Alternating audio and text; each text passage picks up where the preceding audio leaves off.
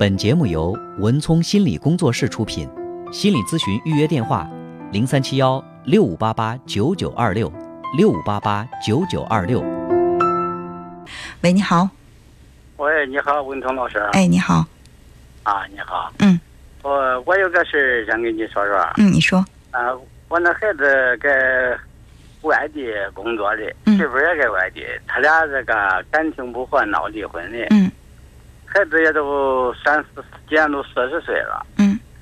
他俩离婚了吧，他非叫我给他拿主意嘞。嗯。呃，我嘞也拿不出个啥主意，也没法说这事。嗯。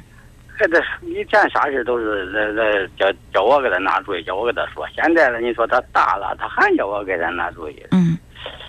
你说这事我咋给他拿主意？咋说嘞？我觉得不拿主意就是最好的主意。啊。不不拿主意，不拿主意就是最好的主意。嗯。啊，孩子说他啊现在无助的很，嗯，好像是没人管他那回事啊。嗯。他他那个，我看他个没有那个独立性的好劲儿啊。嗯。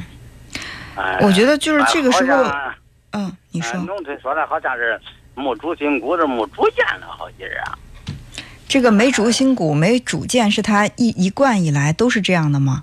因为他到四十岁了，你说他这个事儿还要问你的主意，是不是其他的事情，大事小情呢？他也都喜欢去征求你的意见啊。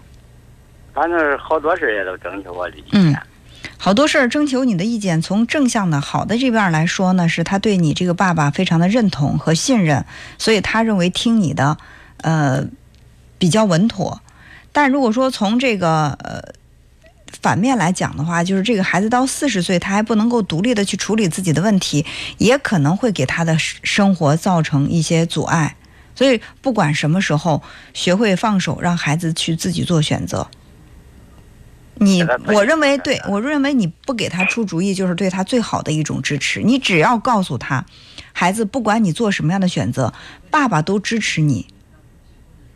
就是你不管做哪种选择，你比如说现在感情不和，你想继续往前走，好，那么你们两个去如何去修复这个婚姻关系，我都支持你。但如果你要觉得确实这个婚姻让你太痛苦了，你已经丧失信心，你没有办法去再往下走，那好，你选择离婚了，爸爸也理解你，也支持你，是你的后盾，就让孩子感到这个就行了，不要去说太多其他的，因为有的家长是什么，就是说。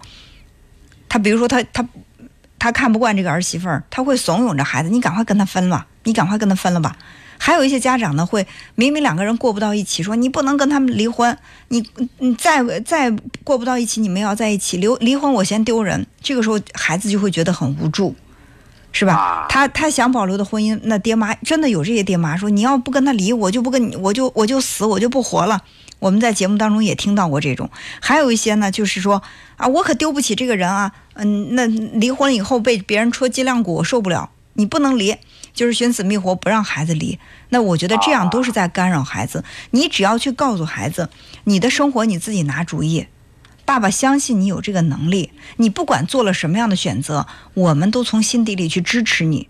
我不会因为你离婚或者没离婚，在心里冷落你、排斥你，或者是对你有什么反对。就是你的选择，你自己做主，不管他是个什么样的后果，爸爸都愿意支持你，做你的后盾就可以了。要让孩子学会自己独立往前走。啊，是这样的。嗯，你说不不能给他拿主意，因为你拿不了这个主意的。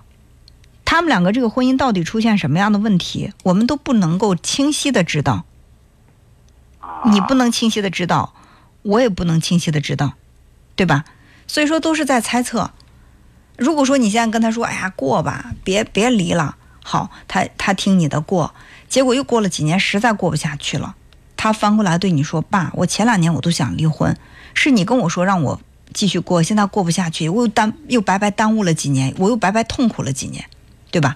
如果说你说现在离吧，别过了，离了再找一个，过几年没找到。”他又该说，我那时候都不太想离婚，要不是你说我让我把我架在那儿了，我不得已了，我去离这个婚，那我我当时可能就选择，就是因为听了你的意见，我离婚了。现在你看日子过得什么也不是，你承担得了这个后果吗？啊，对不对？所以我们不能帮他选择，我们能做的是，不管孩子做什么样的选择，我们都在心里给他支持。他离婚了，他心里难过，想在家里父亲面前哭一哭，他展示脆弱，我们安抚他。他不离婚，他跟妻子过不下去，或者说他们之间有矛盾，他痛苦了，他想在这儿静一静。那么我们给他提供一个空间，让他好好整理一下自己，再回去过日子。我们不去给他施加压力。